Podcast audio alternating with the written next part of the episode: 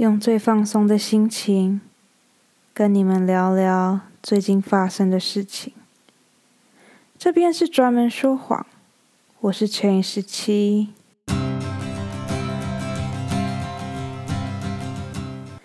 最近的我正在准备搬家，跟很多人一样，我搬家并不是因为我需要搬家。而是因为我想要搬家，因为疫情的关系，所以我决定搬到了一个比较便宜的地方去住。也因为这一次的搬家，我找到了很多我以前很喜欢，但不小心被我忘记的东西，例如我前年在日本转的扭蛋。我去年在台湾买的保养品，或是我三个月前在网络上买到一件漂亮的裙子。搬家对我来说是一件很有意义的事情。虽然搬家的过程很无聊，但我总是能在这无聊的过程里面找到一些意想不到的宝藏。我也因为这一次的搬家，而必须要大量的清理我冰箱里面的食物。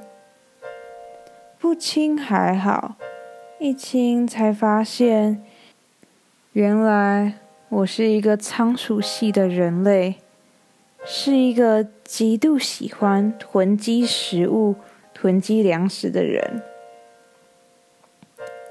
这其实不是一件好事。但囤积食物对我来说，总是可以给我带来一种莫名的安全感。你想着，前阵子疫情爆发的时候，我身边的人都在抢粮食，他们会去 Costco，会去附近的超商，疯狂的排队，然后抢一些莫名其妙。但可以囤积很久的食物。我有一个朋友，甚至一次在麦当劳买了十个汉堡，就因为他担心可能有一天他会没有办法再吃到麦当劳的大麦克。他跟我讲这句话的当下，我有一点疑惑，但我还是给了他一个。很温暖的微笑，安慰他说：“不用担心，疫情一定不会这么夸张的，你不要那么的激动。”我是这样子安慰他了，但他还是每一周都去麦当劳囤十个大麦克。据他所说，他是把大麦克每一个每一个。都用保鲜膜包起来，放去冷冻室冷冻。等到要吃的时候，再把它拿出来，用微波炉加热。这样子的汉堡，虽然面包有一点点恶心，但 overall 那个味道还是在的。听到这件事情的我，觉得他好像疯了。但想想，如果我有一天吃不到鸡排，喝不到奶茶，那时候的我，应该也会一次去附近的奶茶店囤个十杯、二十杯，然后买一公斤的珍珠回来自己煮吧。嗯，也许这个世界上的每一个人。都是从仓鼠星来的仓鼠星人吧。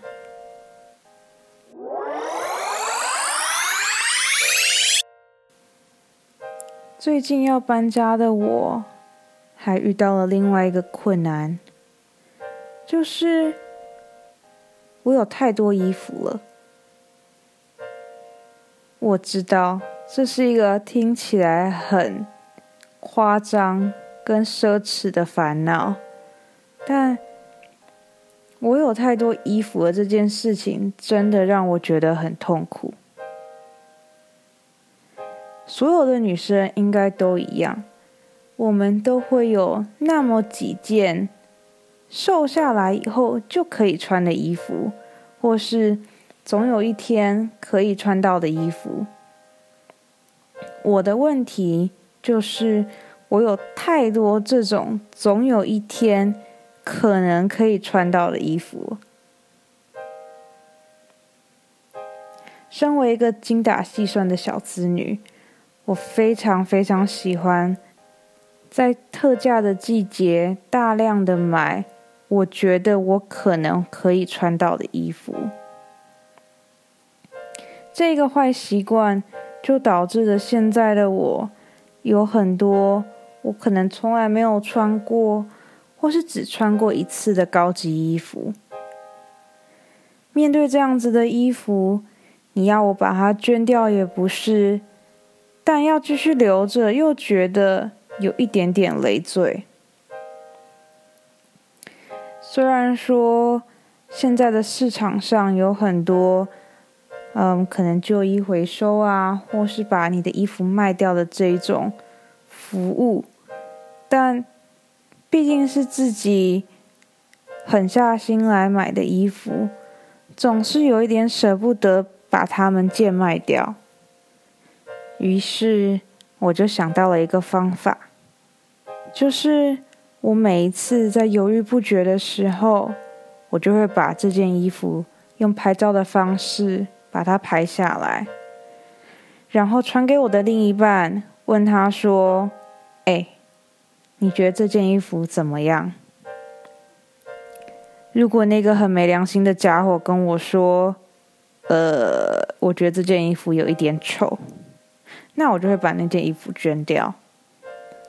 但如果他说这件衣服很好看的话，那我就会考虑把它留下来。天真的我本来以为可以透过第三者。来帮我筛选衣服，殊不知，另外一半的求生欲胜过了他的审美。你们应该都知道，女生有几题送命题吧？如果有一天我跟你妈掉进了水里，你会先救谁？亲爱的，我穿这件衣服胖吗？这件裙子在我身上好看吗？我煮的饭好吃吗？身为一个求生欲很强的男朋友，他总是跟我说：“我觉得这件很好看啊，我觉得那一件很衬你的皮肤，我觉得这一件在你身上真是太美了。”到后来。我也不是很确定他到底是讲实话还是讲生存的话，但反正这样一轮下来，一百件衣服里面我只丢了三件。这个数字不管怎么听都觉得很不合理吧？难道我的眼光真的这么好？一百件衣服里面每一件衣服都那么的合身吗？不死心的我，决定拿同样的照片去问我的爸妈。殊不知，我爸妈的答案更让人觉得害怕。不管我传了什么样的照片、什么样的衣服，我爸妈的第一个问题永远都是：“啊，这件衣服你什么时候买的？多少钱？”那你一次都没有穿过，你怎么就要把它捐掉？这样不是很浪费吗？你你就留着，你总有一天会穿到的。你只要减肥，你就可以穿得下。听到这些话，我觉得这个世界真是太困难了。为什么我连丢个衣服、捐个衣服都要这样被严刑拷问呢？精疲力竭的我。决定把所有的衣服都装箱，把它们一起带到下一个地方去。我算过了，与其一件一件的解释，倒不把它们全部都放到箱子里面带到下一个地方，这样不止省时省力，还不用破坏我们大家的感情。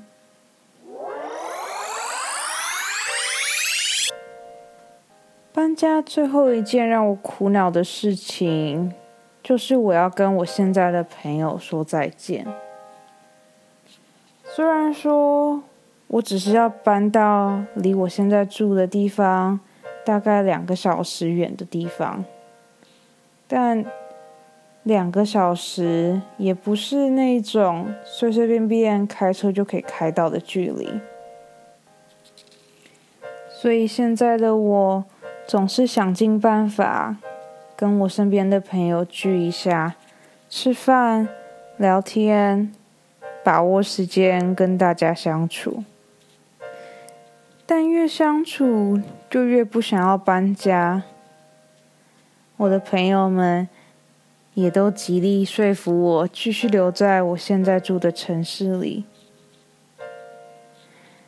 说实在的。如果有一天我有钱的话，我真的很想要买一间房子，这样子我就可以永久的定居在某一个地方，不用担心要搬家，也不用担心会离开现在身边亲近的人了。你们上次搬家是什么时候呢？你们是自己搬的，还是找别人帮忙哦？如果你们有什么搬家的小故事的话，欢迎你们留言告诉我，或是去我的 IG professional liar 点 x 十七去那边告诉我吧。